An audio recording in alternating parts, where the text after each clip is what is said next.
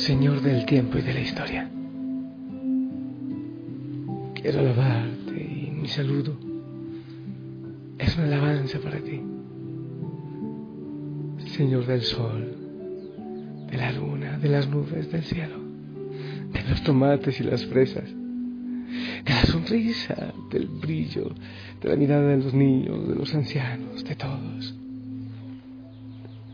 Señor del silencio, canto de los pájaros. Que mi respiración se haga nota, pequeña nota de alabanza con toda la creación a esta hora. Gracias Señor por todo lo que hoy hemos podido ver, sentir, escuchar, por este corazón que aún no deja de latir. Gracias Señor, porque nuestro corazón te sigue buscando. Gracias Señor, porque cada hijo, cada hija de la familia Osana han podido vivir, bueno, espero que muchos, tu mensaje, tu milagro, tu paz, tu abrazo. Gracias Señor porque estás aquí, en esta presencia eucarística. Gracias por los momentos difíciles, porque en ellos aprendemos, porque con ellos crecemos. Gracias. Gracias Señor. Recibimos tu abrazo y tu paz. Amén. Familia linda, respira profundo. Déjate abrazar de la paz del Señor. Espero que si hayas vivido hoy el milagro del Señor. Que no le estés pidiendo signos porque ya abundan. Porque toda la creación nos grita, nos aturde de signos, de milagros, de prodigios del Señor. Quiero que hablemos precisamente eso, milagros. Estás esperando milagros, así como los escribas, como los fariseos. Estás esperando que el Señor obre algo grande en tu vida y no te das cuenta de lo que ya está obrando.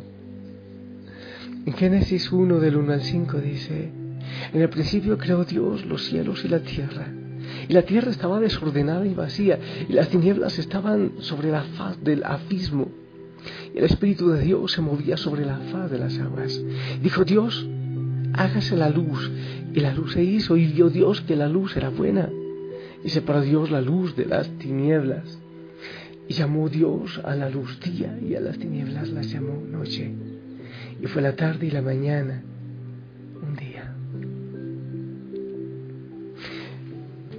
pensado alguna vez, mientras contemplas un precioso día o un precioso atardecer, yo aquí estoy viendo algo majestuoso? ¿Has pensado que hubo un tiempo que lo único que había era vacío, desorden total, oscuridad, tinieblas? Eso lo cubría todo. La palabra del Señor de hoy nos dice que en el principio creó Dios el cielo y la tierra.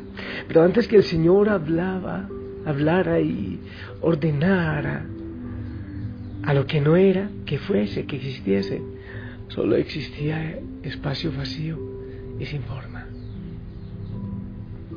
Cuando ves un árbol frondoso, lleno de deliciosas frutas, aquí yo veo rojitas fresas y al otro lado rojitos tomates. Y al otro lado veo unos árboles enormes y al frente un horizonte majestuoso. Eso es lo que yo veo. Cuando tú ves algo así, ¿acaso viene a tu mente que todo comenzó de una pequeña semilla que estaba inerte, enterrada en la tierra? ¿Has pensado eso? ¿Has pensado en ese bebé que surge a la vida después de nueve meses en la oscuridad del vientre materno? Y por encima de todas estas maravillas, el más grande milagro de la historia de la humanidad, la resurrección de Jesús, a quien Dios levantó de la fría y oscura tumba para traer al mundo su luz redentora, como lo dice Hebreos 13:20. Y el Dios de paz que resucitó de los muertos a nuestro Señor Jesucristo, el gran pastor de las ovejas por la sangre del pacto eterno. Cuando el rey Nabucodonosor mandó que los tres jóvenes judíos Sadrach, Mesach y Abednego fueron echados al horno de fuego ardiendo por no adorar la estatua de oro. Eso está en Daniel capítulo 3. No había, desde el punto de vista humano, la más mínima esperanza de que sobrevivieran. Sin embargo, el ángel del Señor entró junto con ellos al horno y los sacó completamente ilesos. Y ni siquiera olor a fuego tenían. Daniel 3:27. Cuando Daniel injustamente fue echado al foso de los leones, todo parecía indicar que ese sería el final de su vida. Pero al día siguiente, cuando el rey Darío se acercó al foso y llamó a voces a Daniel, este pudo contestar, mi Dios envió a su ángel, el cual cerró la boca de los leones para que no me hiciesen daño, porque ante él fui hallado inocente y aún delante de Dios rey yo no he hecho nada malo. Daniel 6:22 la Biblia está llena de estas historias, tu vida también, seguramente. Pero en la Biblia nos iluminamos con hombres y mujeres que han encontrado la paz en situaciones extremadamente difíciles. Pero ¿qué pasó? Ellos pusieron su confianza en Dios y al final salieron triunfantes. Dios ha prometido estar con sus hijos siempre cualquiera fuesen las circunstancias. Y Él es fiel para cumplir lo que prometió. En Hebreos 10:23 también lo dice, sí, Él es fiel.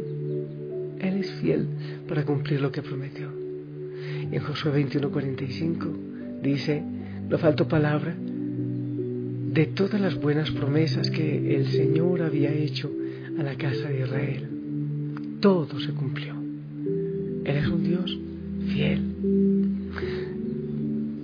A ti te pregunto si estás en medio de una situación que parece tener eh, solo abismo y ninguna solución. Te han dicho los médicos que tu enfermedad o la enfermedad de un ser querido es incurable. Si es así, estás esperando que Dios haga un milagro. ¿Crees tú de todo corazón que Dios puede cambiar las circunstancias negativas que te rodean y convertirlas en bendición para, para tu vida y para la vida de los tuyos. Ten presente, si Dios pudo crear el universo entero de la nada, Él puede tomar los espacios vacíos de tu vida y crear algo maravilloso. Si el Señor pudo sanar leprosos, paralíticos, ciegos y todo tipo de enfermos en aquellos tiempos, hoy puede sanar cualquier enfermedad, aunque para la ciencia no sea posible. Si Dios pudo levantar a su Hijo de los muertos, puede también resolver la situación más difícil en la que te puedas encontrar, porque nada hay imposible para Dios, dice Lucas 1, 37 mantener una actitud de confianza, confiar plenamente en el poder y el amor de Dios. Descansa en sus promesas, cree en ellas de todo corazón y espera en el Señor. Sigue el consejo de David en el Salmo 37, verso 5, dice, encomienda al Señor tu camino y confía en Él, y Él hará. Y no te olvides también en los momentos difíciles, que en las situaciones de dolor, aún ahí el Señor está obrando y está trabajando. Bendito sea, Señor, mi amado Padre Celestial. Yo te pido que me ayudes a confiar en ti plenamente. Por favor, quita toda duda y temor de mi mente y de mi corazón y hazme ver que tú puedes abrir caminos donde parece que ha llegado el final. Entrego en tus manos esta situación y espero en ti. Confío, Señor, en lo que tú estás haciendo y en lo que tú harás en mi vida, en mi existencia. Ven, Señor Jesucristo. Yo sé que tú eres Dios que tú eres grande.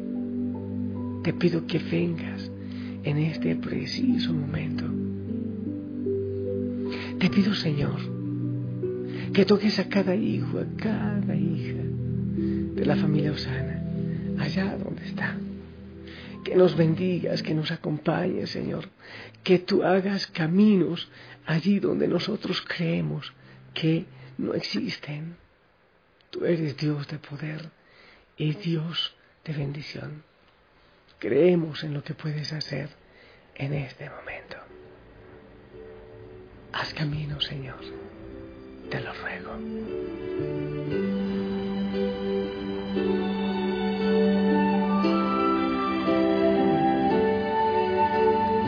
Sendas Dios hará donde piensas que no hay. Él obra en maneras que no podemos entender él me guiará, a su lado estaré. Amor y fuerza me dará, un camino hará, donde no lo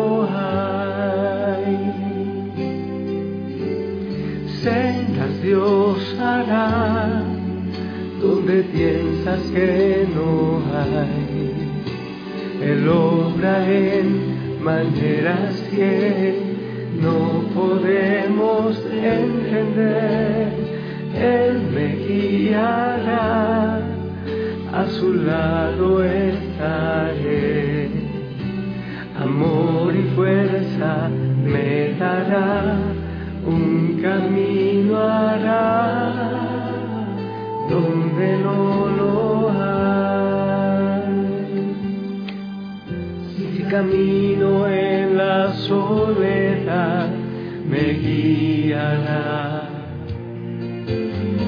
Y agua en el desierto encontraré. La tierra pasará, su palabra eterna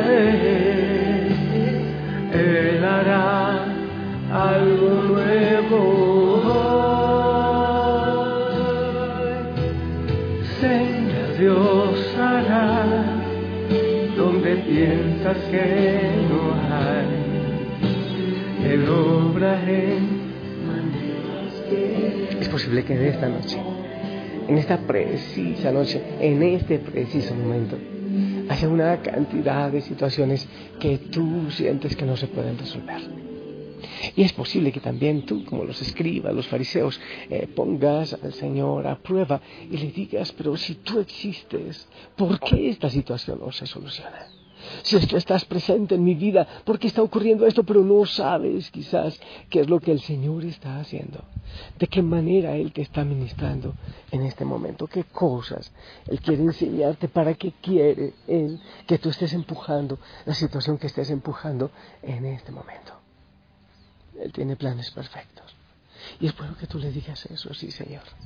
Yo sé que tú tienes planes perfectos. Yo sé, Señor, que tú estás obrando en mi vida en este mismo momento.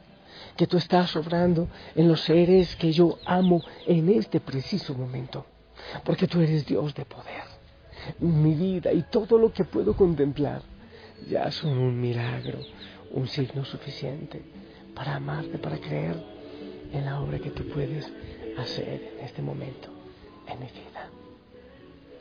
Me abandono en ti, descanso en ti, confío en ti, reposo en ti, en tu presencia. Tú eres Dios de mi vida, todo lo has creado, todo lo puedes porque tú eres la fuerza, porque tú eres el poder. Y yo sé que tú me amas. Por eso, Señor, descanso en ti. Por eso, Señor, me abandono en ti. Y yo te bendigo para que así sea. En el nombre del Padre, del Hijo, del Espíritu Santo. Amén. Esperamos tu bendición en este momento que llegue a cada hijo, a cada hija de la familia Osana en el mundo.